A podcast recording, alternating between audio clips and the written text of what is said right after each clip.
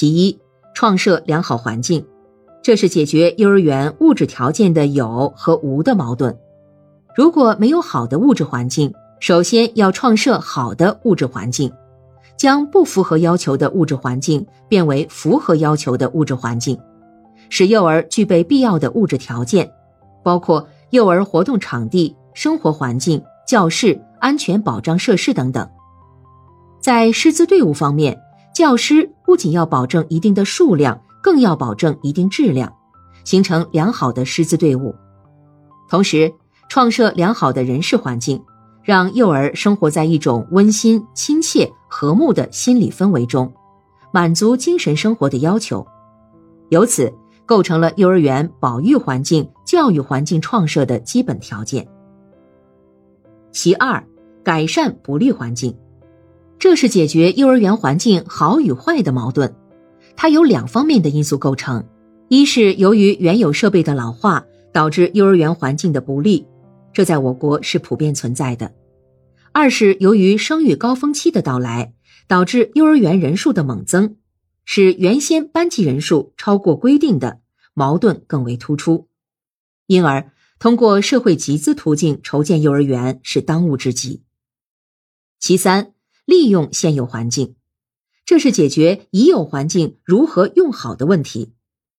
每一个幼儿园都应力求在现有的物质环境、设备条件的情况下。通过有效的组织、利用和管理，使每一块场地、每一种物质资料都能充分发挥作用。比如，通过时间交叉、空间的交替利用，通过幼儿轮换的方法，使幼儿园现有的物质环境充分发挥效用。在此，有效的管理、有序的组织，往往能起决定性的作用。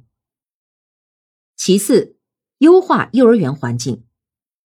已经创设的环境，应当力求使它优化，使它更符合幼儿身心发展的特点。比如，不断在环境中增加幼儿喜欢的内容，更新幼儿园现有的一些内容，使幼儿能得到新的环境信息的刺激。优化还有时代的要求，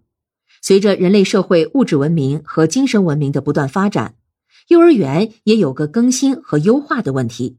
使幼儿园的环境创设。能贴近生活，跟上时代节拍，体现时代精神风貌。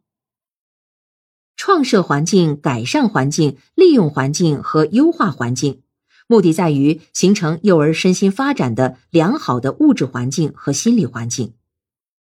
幼儿园的环境创设不仅要注意幼儿园局部环境的创设和利用，更要从幼儿教育的整体目标出发。从幼儿身心发展的整体要求出发，创设幼儿园的整体环境，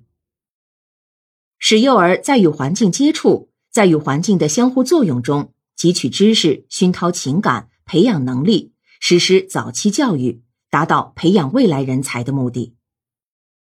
注重环境的创设和利用，已经呈现出一种国际化的趋势。